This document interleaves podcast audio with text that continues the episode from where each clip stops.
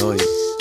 Soy lo que dejaron, soy toda la sobra de lo que se robaron. Un pueblo escondido en la cima, mi piel es de cuero, por eso aguanta cualquier clima. Soy una fábrica de humo, mano de obra campesina para tu consumo. Frente de frío en el medio del verano, el amor en los tiempos del cólera, mi hermano. ¿Qué tal? Muy buenos días, muy buenas noches a todo nuestro querido auditorio. Estamos muy contentos porque ahora estamos en este segundo capítulo del programa Travesía por la Vida. Este programa es producido y es una creación del grupo de apoyo a la gira a la caravana zapatista en Gotemburgo. Y en este segundo capítulo eh, queremos dar continuidad un poco a lo, que, a lo que vimos en el primero. En el primero, si ustedes recuerdan, y si no recuerden, pues denle una escuchada. Eh, nos daban un poquito de contexto y un poquito este, también como de introducción, ¿no? De, la importancia y de lo que está pasando ahora con este tema tan emocionante y histórico, ¿no? nos parece, de eh, la gira zapatista acá en Europa. Para este eh, segundo programa, Vamos a tratar eh, algunos temas que tienen que ver con la importancia histórica de la visita a Europa, visión latinoamericana del zapatismo, que son los caracoles y un breve eh, seguimiento también de las noticias que se están generando en este momento. Eh, para efectos de este programa tenemos también a tres invitados. Bueno, yo no me he presentado, mi nombre es David Montaño y el día de hoy nos acompaña Carmen Blanco Baller. Eh, ella es vocera sobre temas indígenas de Solidaridad Suecia en América Latina, educadora popular de origen quechua peruana, y ella nos va a acompañar, este, no nos pudo eh, acompañar de manera este, en vivo, pero eh, nos va a acompañar con una cápsula que les vamos a presentar a continuación. Nos acompaña también Iván Tomensain, él es mexicano, originario de La Paz, actualmente es doctorante en la Universidad Tecnológica de Chalmers en Gotemburgo, Suecia, es adherente a la sexta declaración de la Selva Lacandona, ha participado en distintas iniciativas zapatistas, desde la otra campaña hasta la Escuelita Zapatista y el primer Conciencias por la Humanidad en Chiapas. En tiempos más recientes, eh, dentro del ámbito político activista, ha sido parte de varios colectivos anarcocomunitarios de la Ciudad de México y la Sierra Norte de Puebla, eh, y fue también parte del grupo Solidaridad por Ayotzinapa en Gotemburgo en años recientes. ¿Qué tal, Iván? ¿Cómo te va? Hola, ¿qué tal? Tarde. Mucho gusto. Buenas tardes. Y también tenemos eh, como parte de la representación del grupo de la gira eh, zapatista, de apoyo eh, a la gira zapatista en Gotemburgo, tenemos a Patricia Martínez, que es productora cultural y activista en Gotemburgo. Patricia, ¿qué tal? ¿Cómo te va? buenas tardes. Buenas tardes, sí, gracias. yo, yo, puedo también acotar de que soy boliviana y también de la ciudad de La Paz como Iván, pero de diferentes países. Muchas gracias, Patricia. Sí.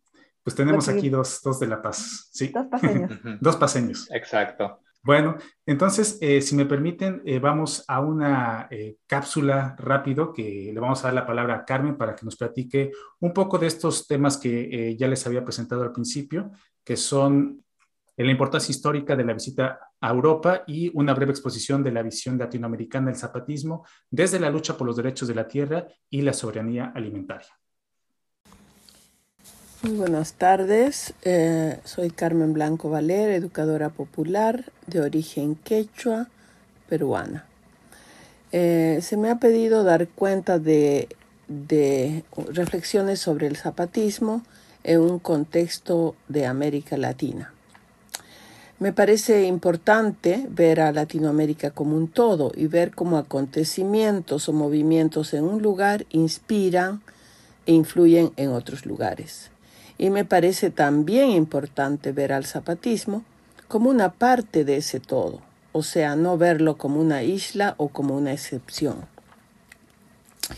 El zapatismo es una más de las tantas expresiones que se dan en los 80, donde los pueblos indígenas, campesinos y sectores empobrecidos que fueron afectados por el neoliberalismo deciden rebelarse contra el sistema.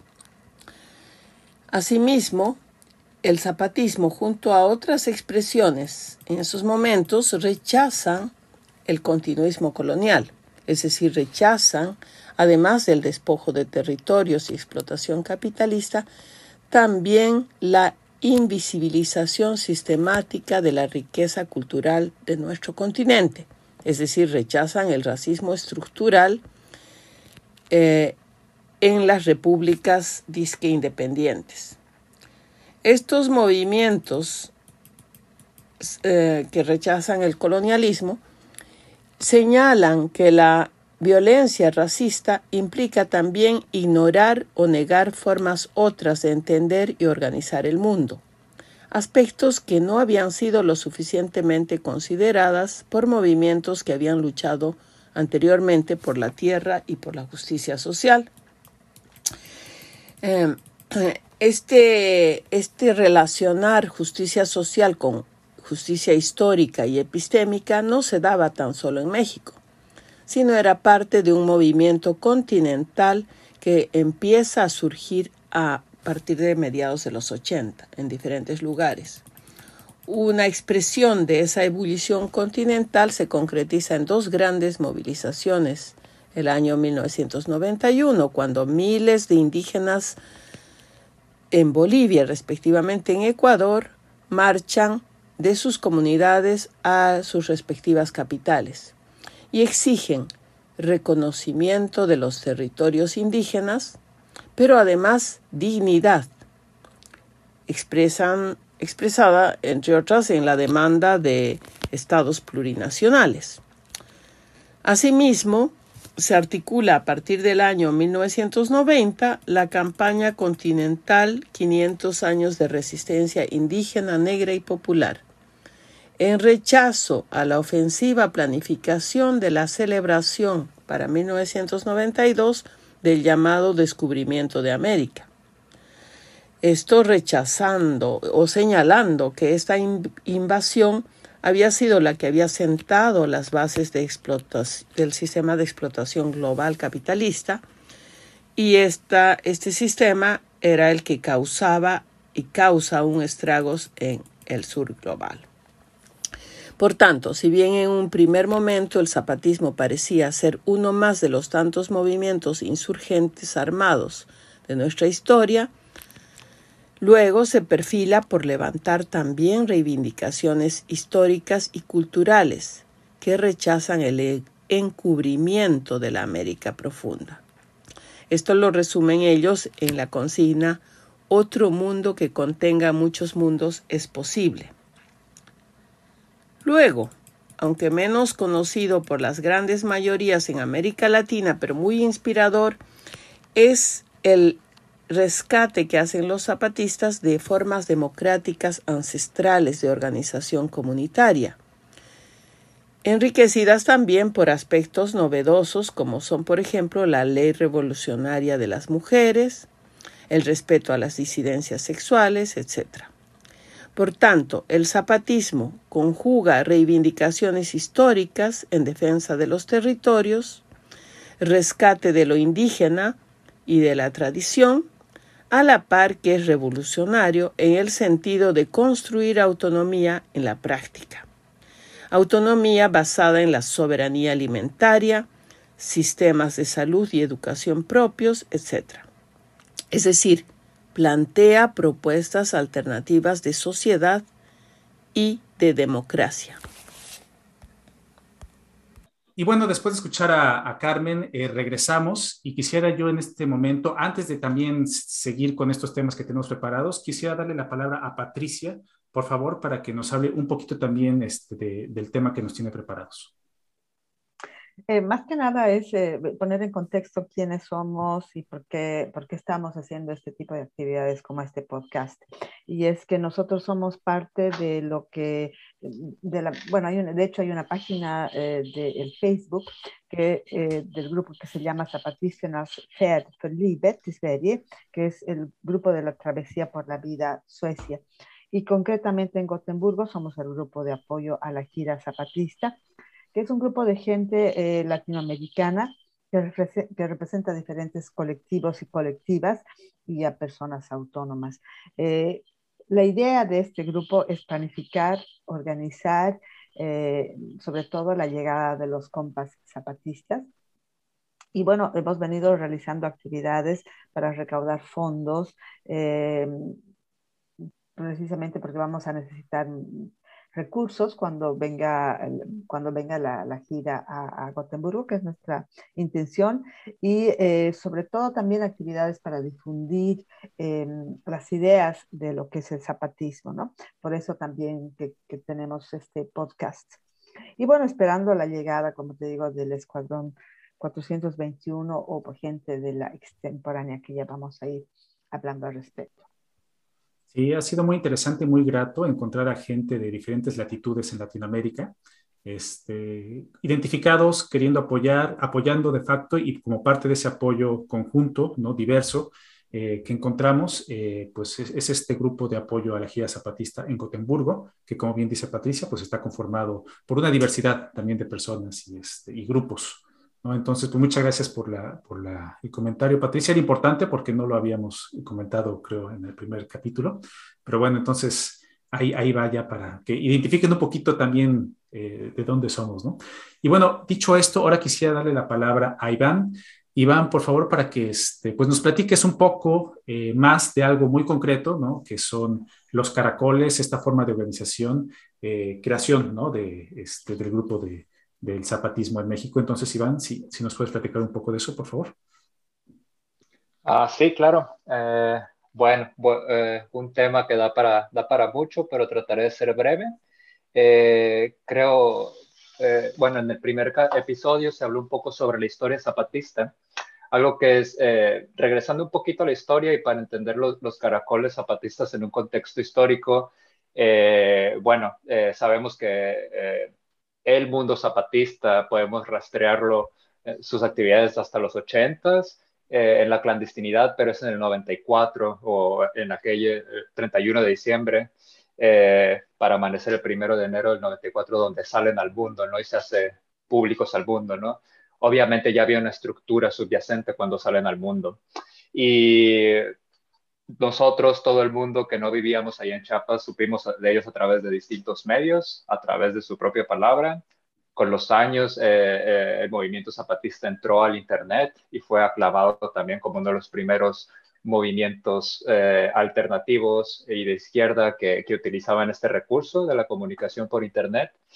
Eh, pero bueno, eh, habían cosas ocurriendo ahí en Chiapas, ¿no? Nos enteráramos o no nos enteráramos con una estructura política, geográfica y militar en aquellos tiempos, de los cuales no éramos muy conscientes. Entonces, eh, algo es que, bueno, cuando hablamos de los zapatistas, estamos hablando de, de, muchas personas, estamos hablando no, no, de un colectivo uniforme, de un colectivo homogéneo, estamos hablando de, de muchas, muchas, muchas, muchas colectividades que incluso pertenecen a distintas regiones etnolingüísticas. Entonces, no, estamos hablando de un grupo de indígenas de tal o cual cultura. Estamos hablando de tojolabales, de solciles, de celtales, de choles, de muy distintas comunidades y un largo etcétera, que viven en distintas regiones de Chiapas. Algunos viven en montaña, algunos viven en planicie, algunos viven en zonas pantanosas, algunos viven en selva. La geografía de Chiapas es muy, es muy diversa. Entonces, estamos hablando de muchas personas con muchos con muchas historias distintas que hablan distintos lenguajes. En los primeros eh, años de organización del zapatismo, eh, posterior a la revolución eh, y a la guerra del Estado mexicano, ellos se, empiezan a, a, organizar en lo que eran los aguascalientes, conocidos como los aguascalientes, que eran, se usaba este término los aguascalientes para denominar a las distintas regiones zapatistas rebeldes. Eh, y los Aguascalientes hace alusión en donde se reunieron los ejércitos de Villa y Zapata en algún tiempo durante la revolución, entonces como un poco de remembranza histórica.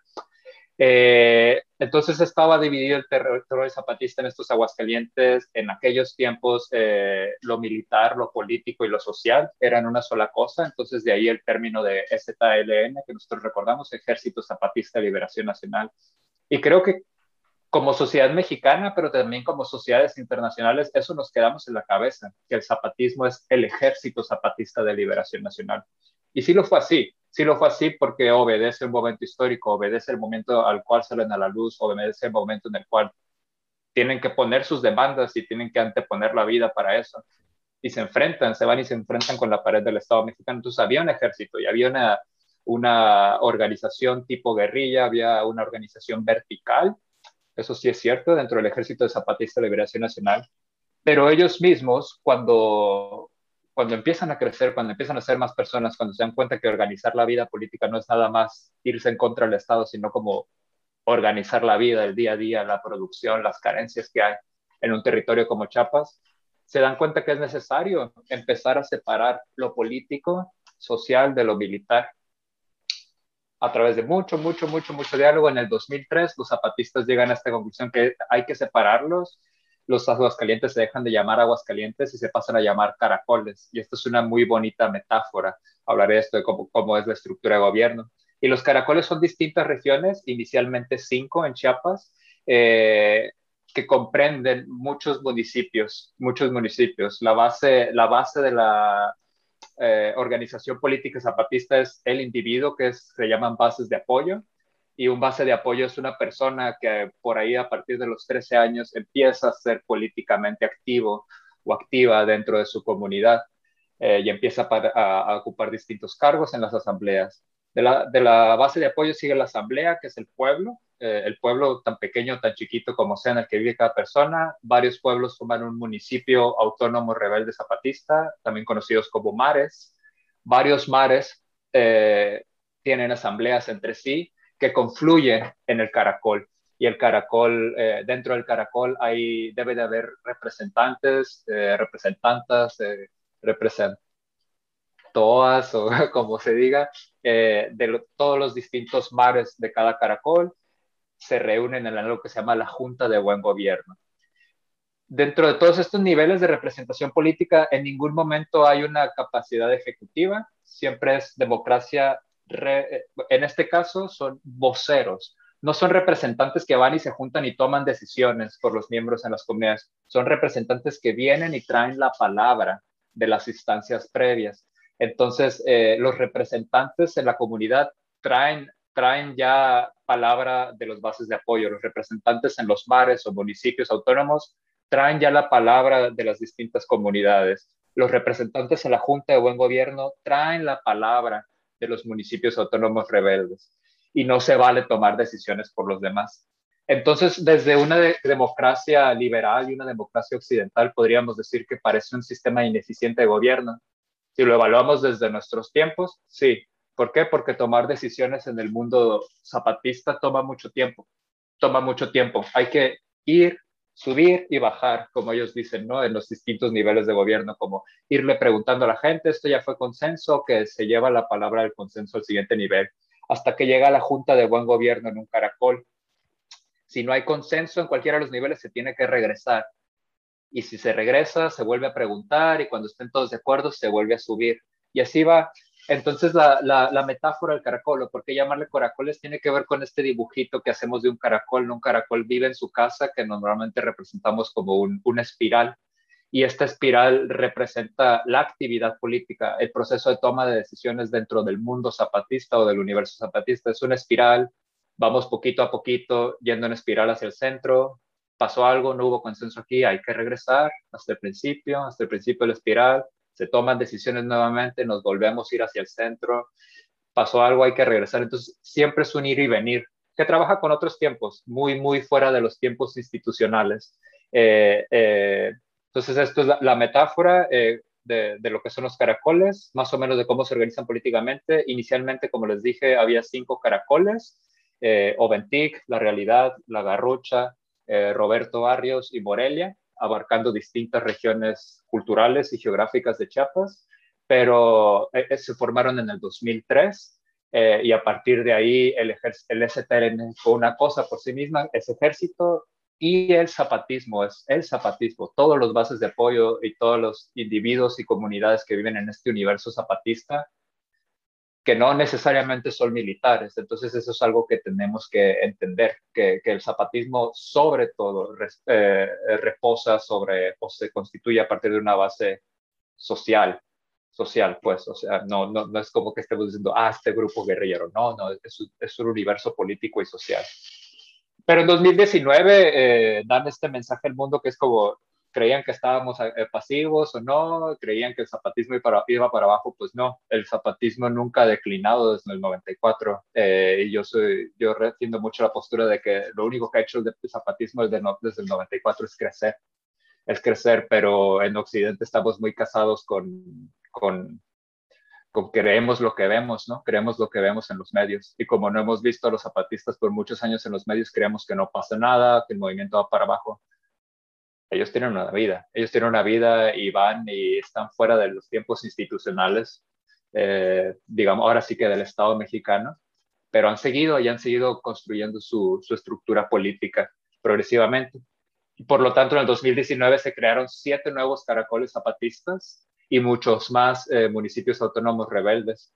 Eh, eh, hoy en día ascienden a 43, o por lo menos así era en 2019. No sé si ya se han creado más municipios autónomos rebeldes zapatistas, pero esto pasa, pues esto pasa con el tiempo, porque nuevas comunidades se van adhiriendo, también hay comunidades que se van fragmentando, comunidades que se salen o que entran, entonces es un mundo muy, muy dinámico. Eh, esto es un poquito sobre qué son los, los famosos caracoles zapatistas. Eh, viene de una metáfora, pero es todo un sistema de organización social y político.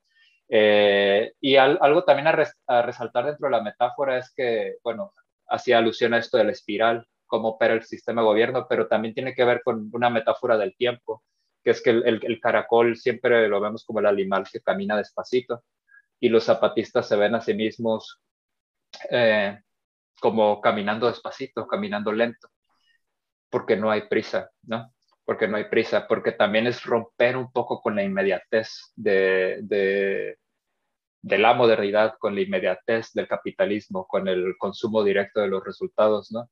Entonces, es, a mí me encanta esta frase que dicen en a cada momento los zapatistas, que es, bueno, nos, nos tomó 500 años eh, eh, o sea, como este, este estado de miseria y este estado de muerte de cómo están las cosas hoy en día, eh, llevó 500 años, ¿no? O sea, como venimos de 500 años de explotación.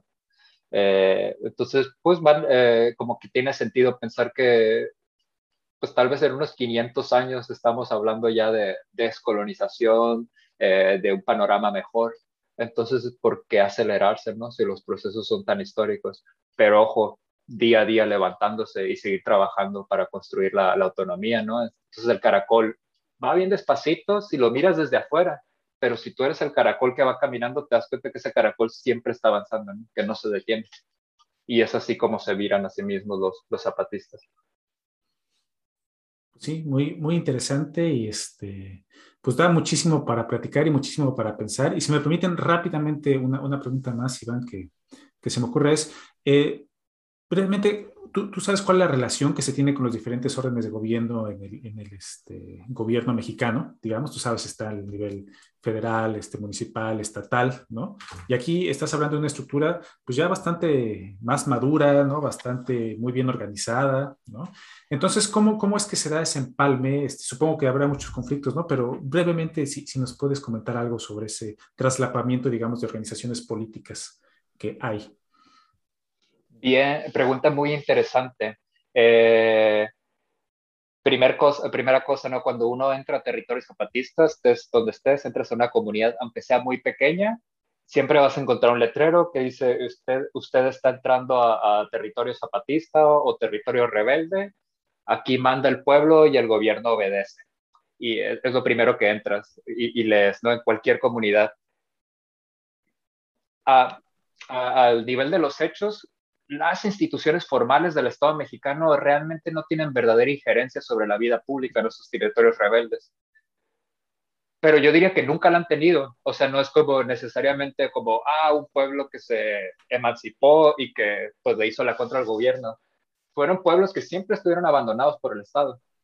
Desde que se conformó el Estado mexicano como, sí, no sé, como Oventic, o partes de Oventic tal vez están dentro del municipio formal de San Cristóbal de las Casas en Chiapas, por ejemplo, ¿no? O sea, si hay un traslape como los municipios autónomos rebeldes zapatistas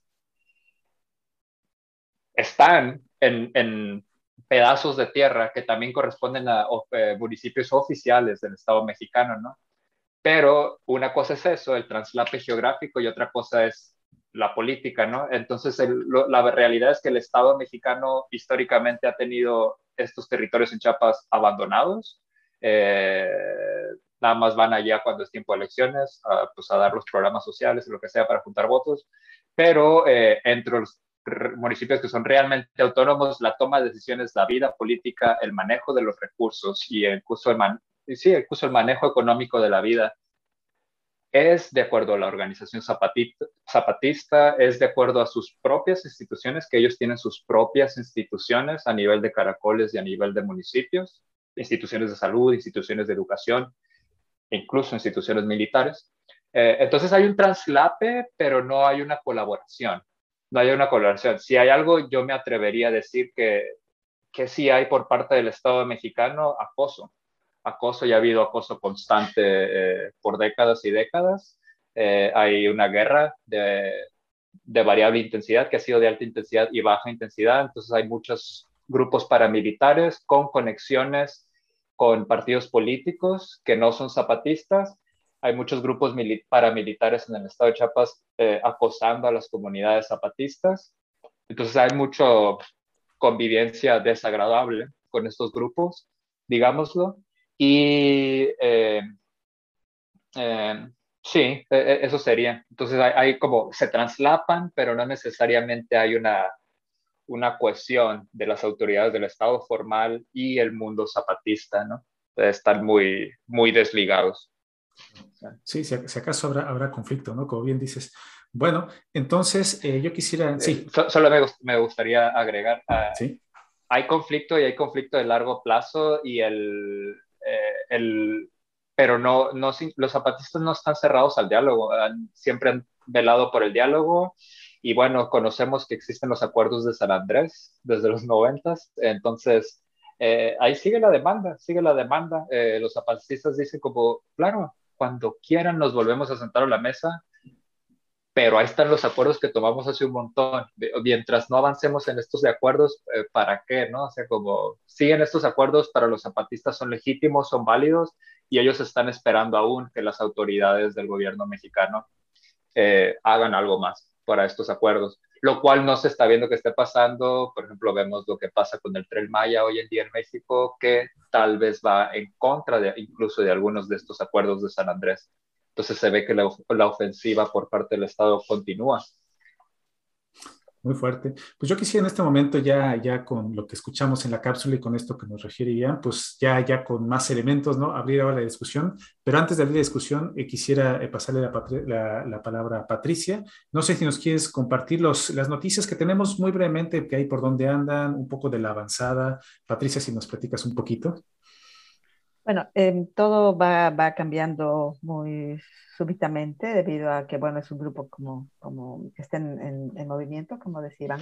Eh, lo que nosotros sabemos es que en este momento el Escuadrón 421, que es el, el, primer grupo que, de zapatistas que ha llegado, de compas zapatistas, está en Austria. Eh, después un, un, grupo que está viniendo, que es el denominado la extemporánea, llega eh, a España el 13 de septiembre, inmediatamente se embarca a Austria, donde van a, van a llegar a Austria el 14 de septiembre. Este es un grupo de, muy numeroso, eh, que están eh, organizados en 28 equipos de trabajo, más o menos de cuatro personas por grupo. Y la idea de, ellos es poder recorrer todo el continente europeo.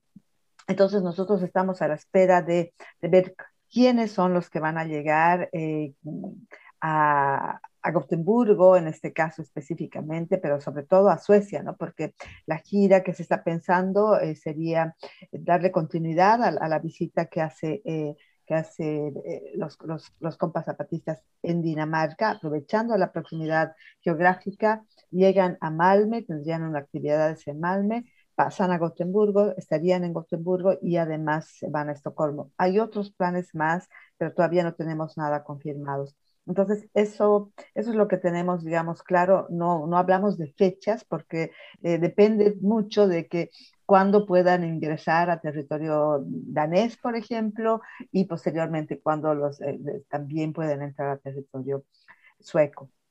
Ese, ese, por una parte. Por otra parte, también em, creo que es importante, David, destacar de que eh, este grupo de apoyo de la gira zapatista está conformado en este momento por gente latinoamericana. O sea, da la casualidad que la gente que estamos trabajando para esta gira en Gotemburgo ahora somos em, latinoamericanos, pero por ejemplo en Estocolmo es un grupo muy mixto de gente sueca y de gente latinoamericana o incluso de otros países.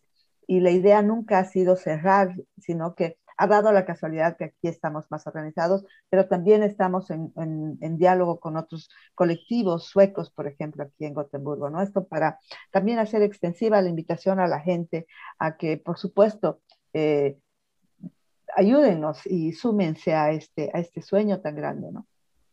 Exactamente, pues sí, aquí también estamos, digamos que, viendo desarrollarse también muy lentamente, eh, organizaciones, organizaciones, como bien dices, diversas en diferentes latitudes en Suecia y con personas que vemos pues también de todo y de todos lados, ¿no? Mucho, principalmente latinoamericanos que nos hemos venido felizmente a encontrar por acá, pero también gente que ha simpatizado este, en Suecia, ¿no? Suecos, suecas.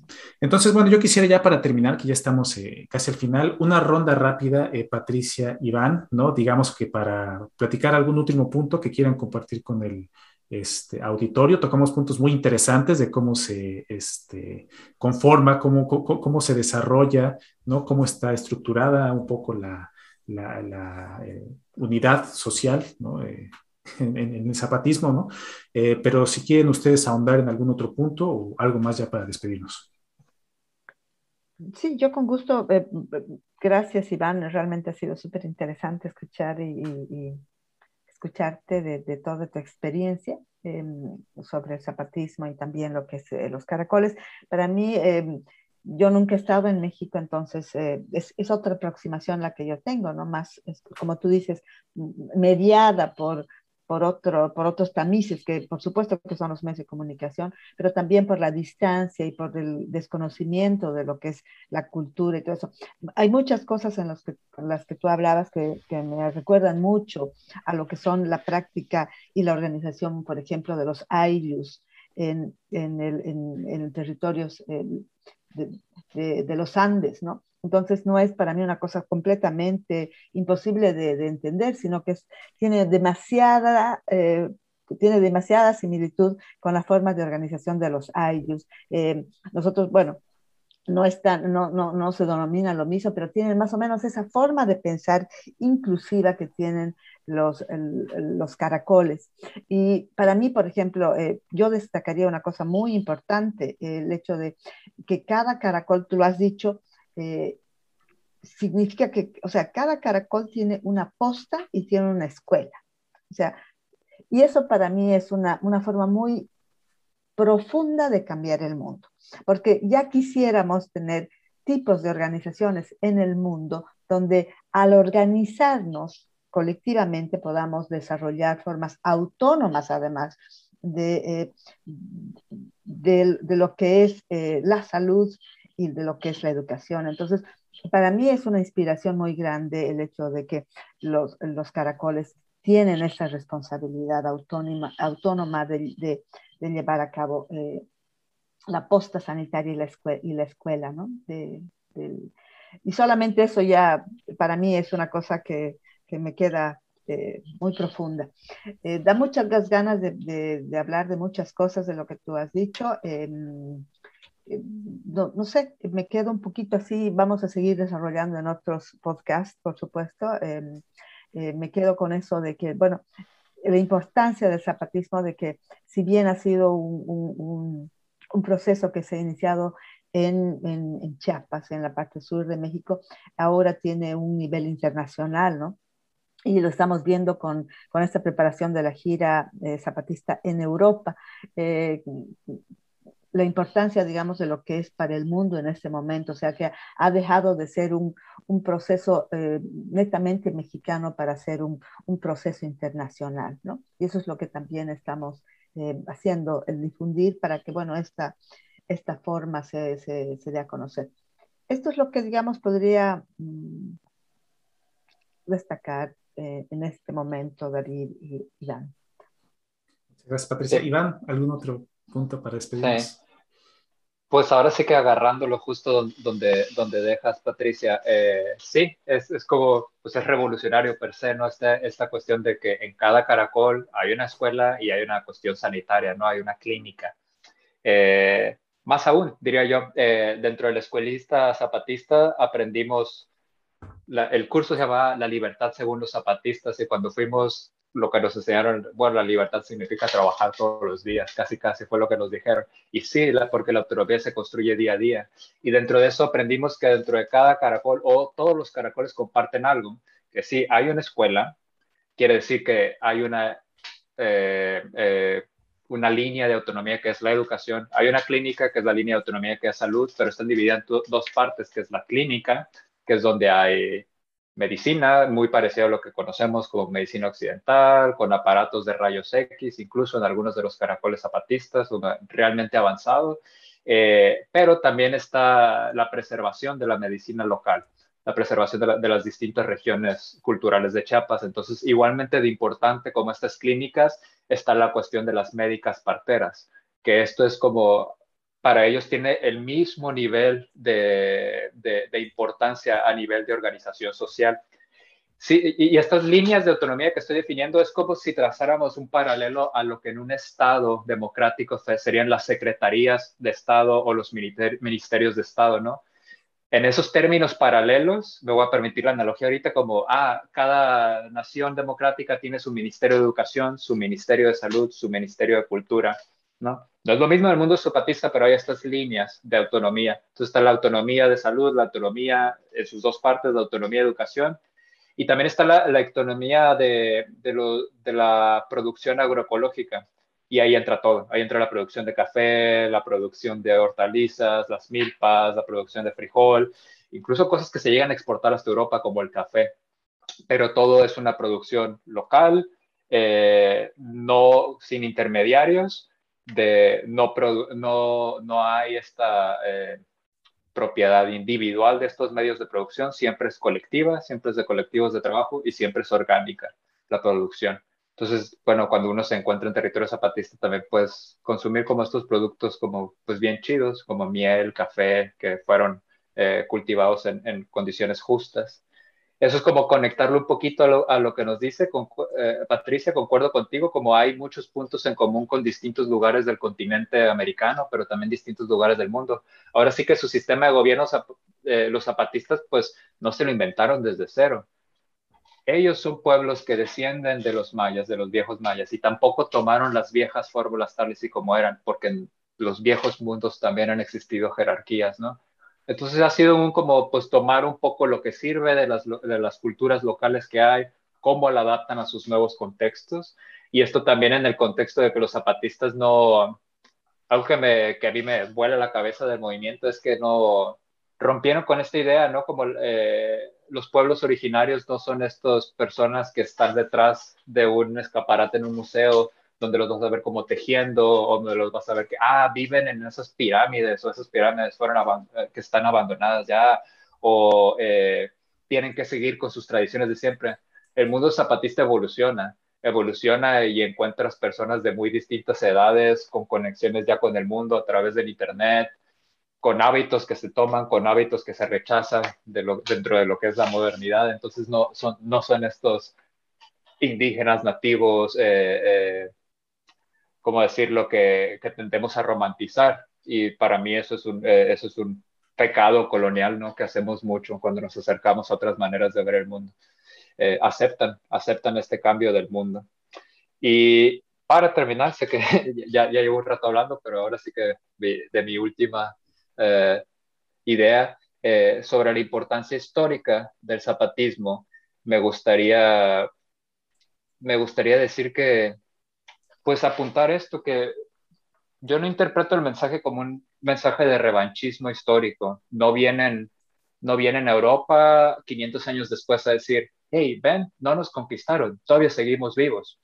Eh, si vienen a decir todavía seguimos vivos, no creo que vengan a decir no nos conquistaron porque la, la historia de la conquista y de la colonia es real, es concreta. En México y en el resto de Latinoamérica hemos sufrido lo que dejaron los estragos de siglos de colonialismo, pero vienen a decir, eh, seguimos vivos, no necesariamente buscamos un perdón, no necesariamente buscamos el reconocimiento, pero vienen a decirle al mundo como, bueno, dentro de todas estas eh, décadas ya de, de, rebeldía, ya estamos en ese punto en el que nosotros mismos podemos agenciarnos este viaje, en el que nosotros mismos podemos aspirar a ir a otros continentes, hablar con otras personas, conocer los movimientos de resistencia de otros lugares.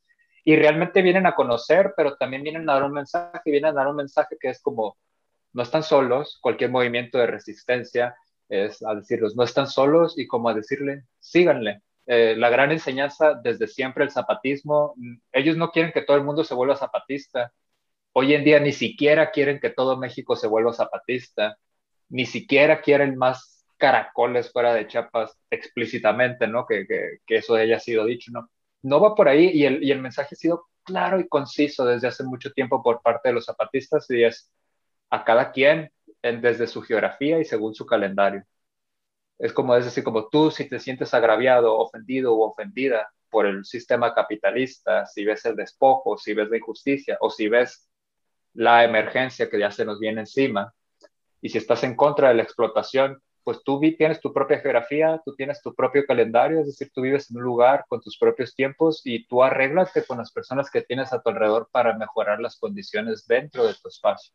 Y ese ha sido siempre el mensaje zapatista y creo que se viene también a repetir ese mensaje zapatista, como no están solos, síganle movimientos eh, alternativos en Europa y pues sigan aquí, en su, esta es su geografía, es su calendario, es el lugar que nos toca defender, ¿no? A cada quien en donde estamos. Sí. Patricia yo también quería, eh, me, dijiste una cosa muy linda, Iván, sobre el tiempo. Y creo que es, es, otra cosa con la que nos tenemos que quedar, ¿no? El, el replantearnos la importancia de, de, de, cuestionar el tiempo desde la manera occidental y, empezar a, porque necesitamos replantearnos la forma del tiempo, no podemos seguir viviendo en esta locura que es el eh, producir, etc. Y además eh, apurarnos en los procesos y, y, y, dar de hecho de que estamos incluyendo a todos, sino el esperar y el darle tiempo al diálogo para integrar, que es lo que no pasa, ni siquiera en Suecia, no pasa en ninguna parte, ¿no? Y, y eso de que vienen, los, los compas están viniendo para qué? Para escuchar los diferentes diálogos, los diferentes relatos desde, la, desde las, los márgenes, ¿no? En este caso, nosotros, por ejemplo, como inmigrantes y todo eso, eh, tenemos un, un, un, acercamiento de lo que es esto de, de, de, estar fuera. Entonces yo me quedo con esto de, de la importancia de replantear el tiempo y quedarnos con esta gran enseñanza de, el, del paso del caracol. Sí. sí. Bueno, pues nosotros ya estamos cerrando y antes de pasar a los anuncios parroquiales, eh, nada más una reflexión muy rápida este, en cuanto a lo que decía Patricia y Iván, ¿no? En cuanto a lo grato y lo interesante que es que como mexicanos, por ejemplo, nos podemos reconocer nosotros mismos, ¿no? Eh, más de lo que a veces este, solemos admitir con nuestros eh, vecinos, ¿no? nuestros hermanos de Latinoamérica. No, yo siempre me sorprendo muchísimo ¿no? de las coincidencias, ¿no? que, que son diferentes nombres, pero pues, nos reconocemos muchísimo. ¿no? Por todos lados. Y yo creo que en el caso de México eso es algo, y más por ahí por tus geografías, Esteban, ¿no? que de repente en el norte de México sobre todo ya se ve mucho Estados Unidos, ¿no? Y en Ciudad de México también se ve mucho Estados Unidos. ¿no? Cuando pues este, también tenemos ahí este, pues, muchas, muchas afinidades, ¿no? Y mucha capacidad organizativa, también de identificación con este, todos nuestros hermanos en Latinoamérica y nos hemos venido a encontrar acá, ¿no? en Gotemburgo, por cierto. Y lo otro, en cuanto decías tú, Iván, de, de, la libertad, ¿no? Me parece muy interesante, eso yo no lo había escuchado, no lo sabía, ¿no? De, de, su concepto de libertad, ¿no? Que tiene que ver con el trabajo y trabajo para la comunidad, justamente en el momento en el que eh, el occidente, ¿no? Llámese Europa, Estados Unidos principalmente, están viendo la libertad como que mi libertad es mi derecho a no vacunarme, ¿no? Tú no puedes, -huh. este eh, obligarme a vacunar, pues porque yo soy libre, ¿no? De hacer lo que yo quiero y si yo, pues es decisión de cada quien, ¿no? ¿Y cómo vas a decir que no? Pues soy libre.